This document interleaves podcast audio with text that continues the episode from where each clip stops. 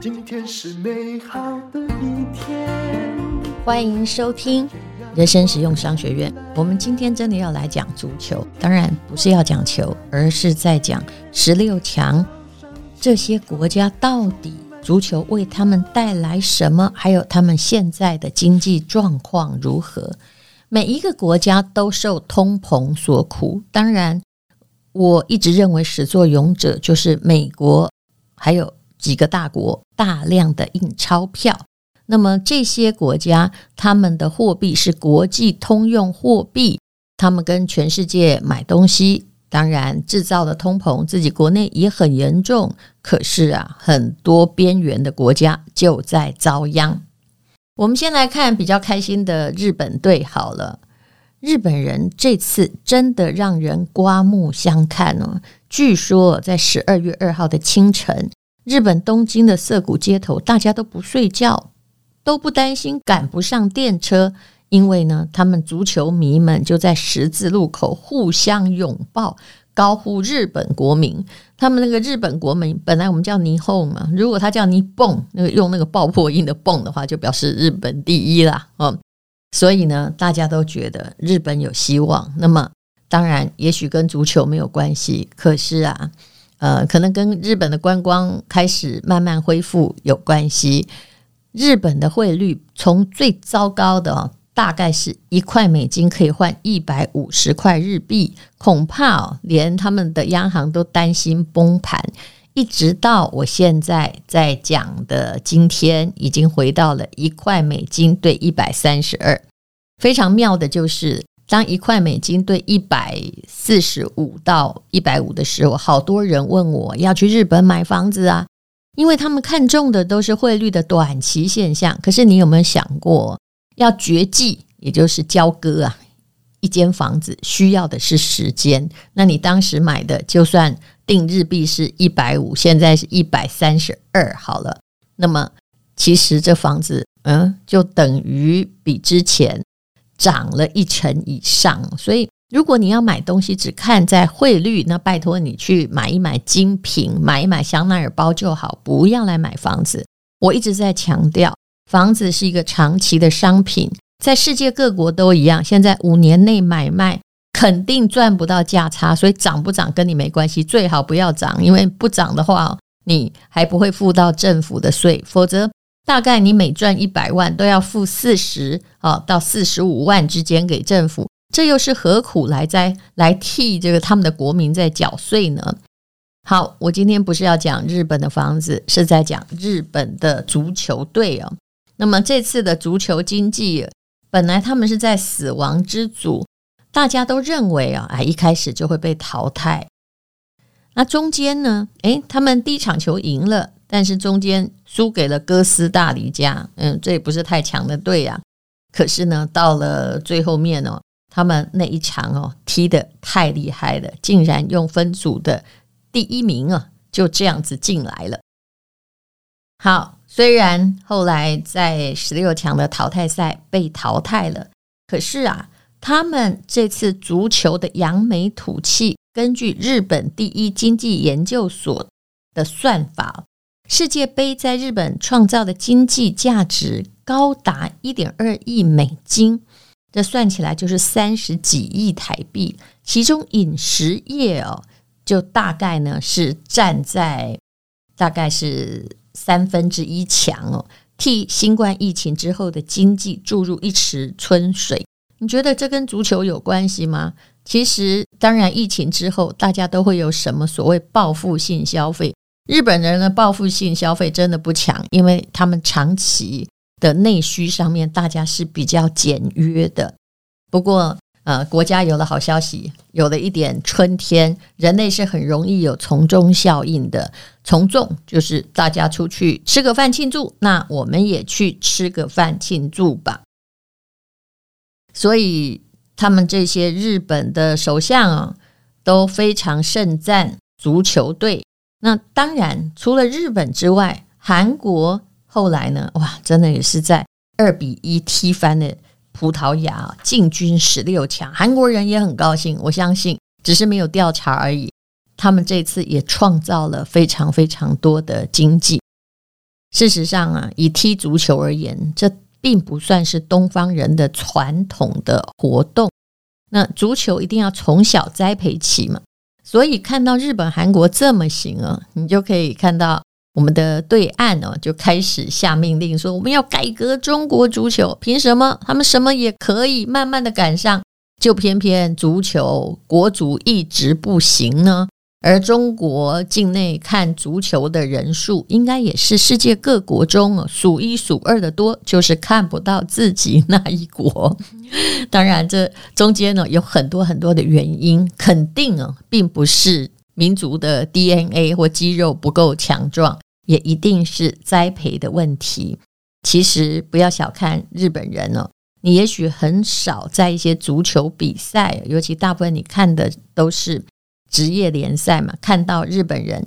事实上啊，目前呢，日本球员在欧洲各地在踢足球的，大概也有八十个之多。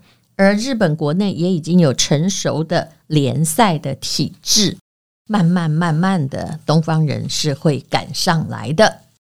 好，那么我们再来讲第一名的国家。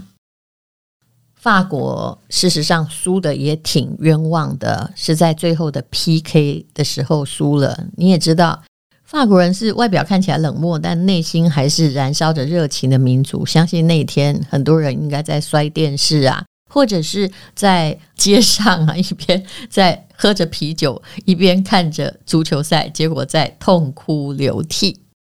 我们就来谈谈吧。这个得了第一名的阿根廷到底发生了什么样的事情？他们的通膨啊，将近百分之百。当然，这里我一定要强调，每一国算通膨的数据不一样哦。大家呢已经没有什么物价的感觉啊。那梅西夺冠，或者可以让他们减低一下对于物价通膨的痛苦。我用的这篇文章是商周的一篇译稿哦。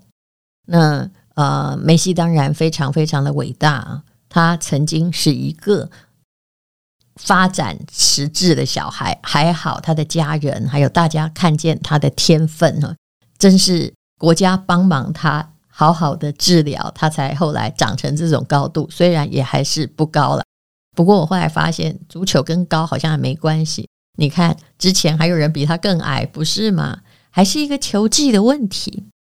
那么，在大家欢庆足球得到了世界冠军，但是在欢笑的背后，经济的形势相当的困难。阿根廷公布了最新的十一月通膨的数据，给你猜猜看，已经到九十二了。那么今年年底就十二月，预计是百分之百。拉丁美洲一向是只要有通膨非常严峻的国家。这英雄到底能够带给什么呢？能够带给像日本一样，哎，带来了一时的经济上的大家来花钱吗？但是啊，嗯，有人就开玩笑说，如果梅西选总统哦。那阿根廷人应该会让他当总统，不过也有人说，就算哦，梅西是民族英雄，这通膨恐怕是救不了的。欧美国家大概只要十趴的通膨都叫苦连天了，可是这阿根廷人的百分之百，让阿根廷人面对通膨有什么的 feel 呢？啊？他们一习惯拿到他们的 peso，就赶快去花掉。为什么？因为存钱没用啊。当然，南美洲的朋友同胞们也不爱存钱。他们的物价波动之大，是每隔几天就有变动，所以这个会产生大家去抢东西。比如说，一包花生好了，它可以从一百五十 peso，在一个礼拜就涨到了两百哦。所以很多的商店还真不知道商品现在该卖多少钱，最后直接放弃贴标签，就呃，你拿了来结账，看我现在有多少，那就加几成卖给消费者。对人民而言，银行政府不可信，美元为王。那为什么呢？呃，因为美元是确定，就算他们通膨，它的货币还是相当稳定啊。所以呢，那大家通膨买什么？你去想一下就知道了。土地能有车也买车，有房也买房，全部都用美元现金交易。但是在这些国家里面呢，因为政府的规定，政府就是一定要赚嘛，中央银行也一定要赚。像我这次去讲一下马来西亚好了。我发现呢、啊，他买入跟卖出的价格差了两成呢、从我们这里来算，如果你去用 iPhone 的 Currency，我是建议每个人都下载这个 App，你就可以知道国际上的状况了。如果假设我们这里算的就是一块马币等于七块台币的话，那你拿美金去马来西亚机场换，因为我才换了两百块美金，我发现呢，大概超过了八点五块钱。所以直接哈，中间的买入卖出直接被收了两成。那这时候就会有什么东西非常的流行？答案就是去黑市购买美元，把成捆的美元现金放在地板下，甚至放在防弹的保险箱里面了。那如果你连美元都换不起，就只好以物易物了。其实，阿根廷曾经非常非常的富裕，他们有谷物，还有肉类的出口，呃，牲口养得很好，曾经是全球最富裕的国家。可是后来啊，答案就是民粹主义啊，还有政变啊。你应该听过 “Don't cry for me, Argentina”，对不对？那当局是比较喜欢讨好劳工阶层，就是每个人都要选票吧。然后放弃了国际的自由贸易，他们的财政赤字上升，低成长、高失业率。虽然人民过得很浪漫，也可以踢足球，可是啊，这种长期的停滞性通膨，让这个国家实在很难站起来。甚至连远方的俄乌战争对他们都有相当的影响。怎么说呢？因为俄乌战争就推升了粮食还有能源水涨船高，那全球都在升息循环。反正只要你别人升息，那阿根廷升息一定最厉害。我刚刚看到这个数字的时候，完全不可以相信，怎么可能啊？今年九月，阿根廷的央行激烈的升息二十二码到多少呢？七十五趴，也不是七点五趴，嗯。呃，美国到了那个快五趴就已经叫苦连天了，但是无论如何还是没有办法为严峻的通膨降温。我发现了一个宏观经济学的规律，其实不是我发现的，就是简单的讲，人家本来就这样。也就是如果哈你一直在升息，但通膨还严峻，那就表示 I'm sorry，你控制不了了。那像日本呃有一段期间你一直在降息，经济还不起来，哎呀，那就是有根本问题，经济也。好不了了。那无论如何啦，那日本人还是有钱的哈。那但是阿根廷有百分之四十二的人过着贫穷的日子。那五年前是百分之二十八在贫穷线下，贫穷的人是越来越多。这刚好应和了我们在人生实用商学院刚开播，也就是疫情的初期的时候的状况。任何的疫情，任何的黑天鹅，造成什么结果？是财富重分配吗？答案肯定不是，而是有钱的人越有钱，穷的人越穷，而且贫穷的人越来越多。那么，阿根廷现在流行什么口号呢？答案叫做买东西克服通膨。所以，哎，通膨状况下，东西卖得很好哦。货币会贬值，所以不管你是一次付清，或者你本身呢相当有信用，可以分期购买商品，快买快买快买。这跟缅甸呢前不久因为军事上的政变一样，我看到的就是缅甸哦的土地就大幅涨价，呃，房子因为。也还好啦，哈，就是最重要是先买土地嘛，先把握资产，因为他们怕缅币贬值。后来也一样，都用美金来交易。那么早期呢，呃，我们公司有一个，我投资了一个珠宝的平台，本来早期有很多的珠宝，它的矿石原石是从缅甸进来的。那刚开始呢，买的价格其实我已经觉得没有很便宜哦。你千万不要到矿区买珠宝，如果你没有真正可靠的源头，你可能买到玻璃，而且还买得很贵。那我们是有当地的合作的商人，可是现在啊，他还问我说：“你上次买的卖掉没？”我们当然卖掉了。我们公司的最大的精神叫不太留存货。他说：“如果你没卖掉的话，你可不可以回卖给我？”因为现在那些翡翠啊，都可以卖三倍的价钱，大家就是闭着眼睛就要把手上存的缅币换掉。台湾很久很久没有遇到这种状况了，因为我们的通膨控制的也还不错，那经济上呢也都还过得去，在疫情的期间。否则，你只要想一想哦，所有的台币都变成废纸的话，那请问大家该怎么办？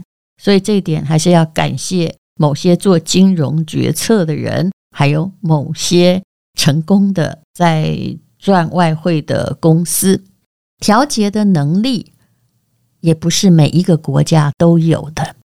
阿根廷的人们已经陷入了一种叫做习惯性的无助，与其期待经济好转，那个叫做不可能，还不如看到，哎，像打了强心剂。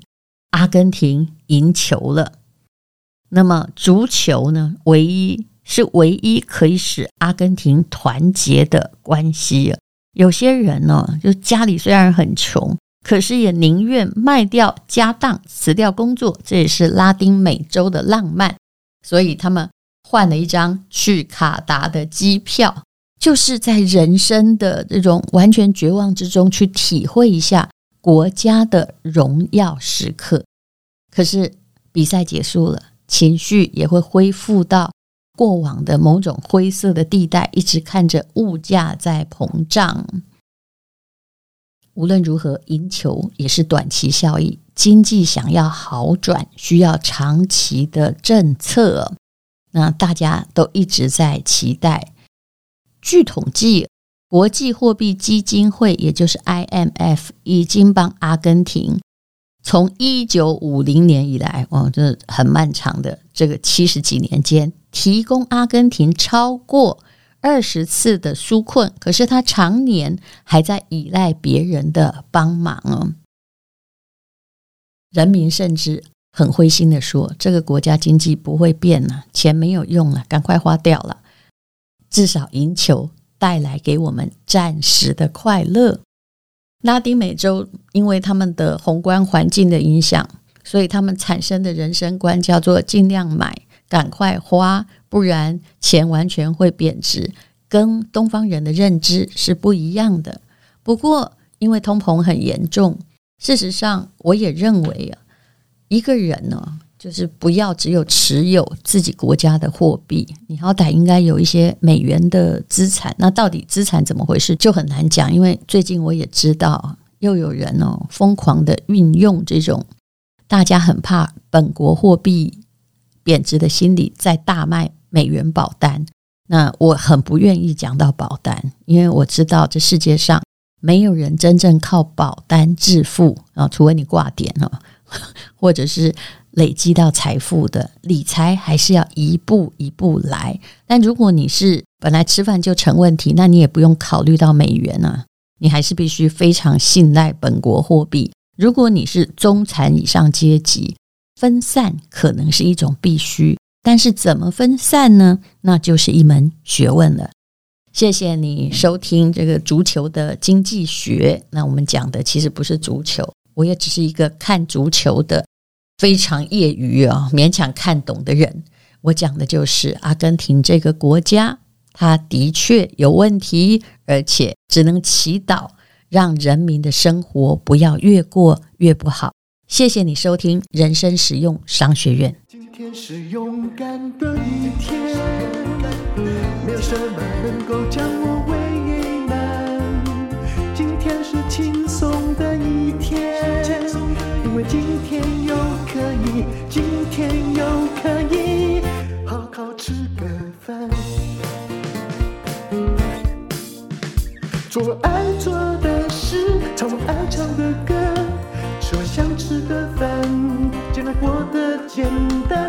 爱做的事，唱我爱唱的歌，吃我想吃的饭，尽量过得简单，尽量过得简单。